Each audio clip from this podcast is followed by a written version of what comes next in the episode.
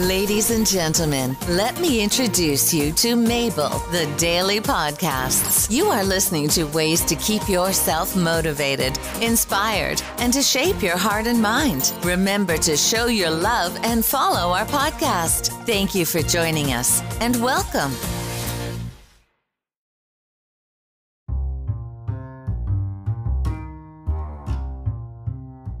What you can do if you feel lonely during the coronavirus outbreak. Hi, this is Mabel, and this is from www.nhs.uk. We have the birds singing in the background. How lovely. The coronavirus COVID 19. Oh, I, we also have dogs. dogs and birds. Always make sure you follow current restrictions in your area on where and with how many people you're able to meet and observe social distancing measures.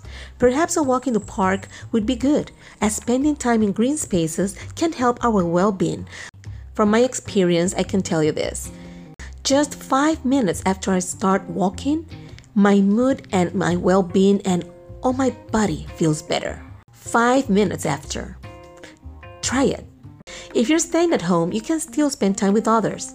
Lots of people are doing things together online, like watching films, playing Scrabble, or having dinner together. You can join one of the many online clubs and virtual social events taking place and invite your friends and family to take part too. Number two, be more social and check in regularly. Creating a regular routine of checking in with others and being more sociable can be good, as it can make it easier to reach out at the time you feel lonely. You could try messaging old friends or colleagues on social media, or text someone you have not spoken to for a while, or set up a group chat on WhatsApp or Messenger if you prefer to talk with a few people at the same time. Most of us love hearing from people we have lost contact with. And that's especially true now.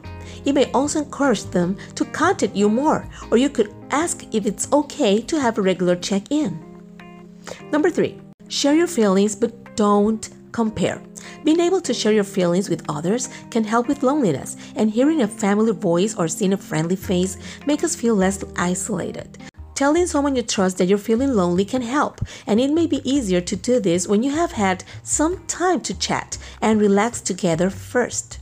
Remember that many people may only share the good things happening to them on social media, so avoid comparing yourself to anyone, as this can make you feel lonelier.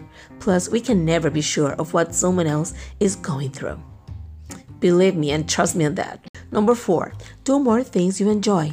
Filling your time doing more things you like can stop you from focusing on feelings of loneliness and is good for your well being. If you can go out, a trip to the park can help, but always follow social distancing guidelines when you are outside your home.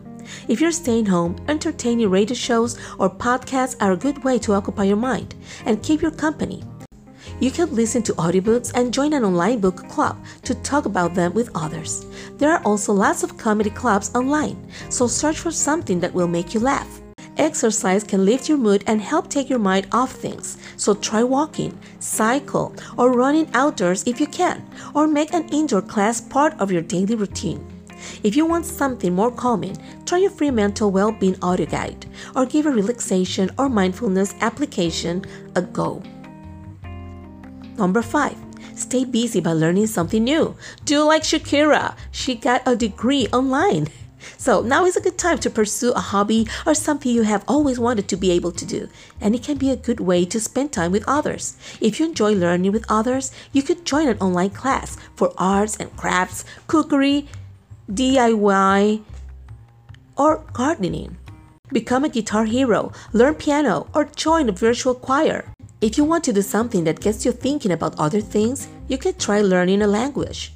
There are many online courses, from beginners through to advanced classes. And if it's new work skills you want, there are plenty of free online professional courses out there. Give it a go. Many of these classes are free.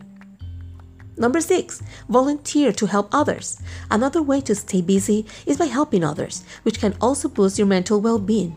You can volunteer during the coronavirus outbreak from home or in your community, but follow the government guidelines if you are going out.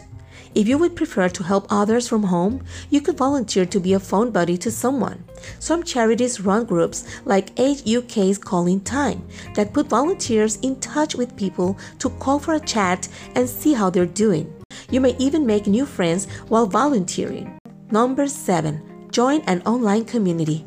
If you're struggling with feelings of loneliness or other mental health issues, remember you're not alone. Join an online community or peer support group so you can talk to others about how you feel. Groups like the Elefriends Online Community and the Sane Support Forum are available 24 hours a day. There are also many helplines and support groups that offer expert advice and cover a range of mental health issues.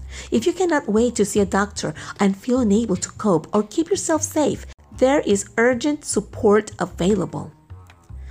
Further support and advice.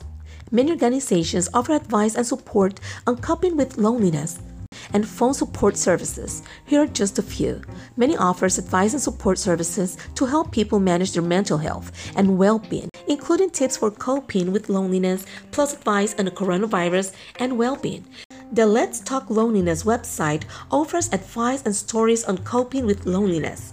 There is also helpful advice on managing feelings of loneliness on the Campaign to End Loneliness website. Thank you for listening and please share with others. Until next time.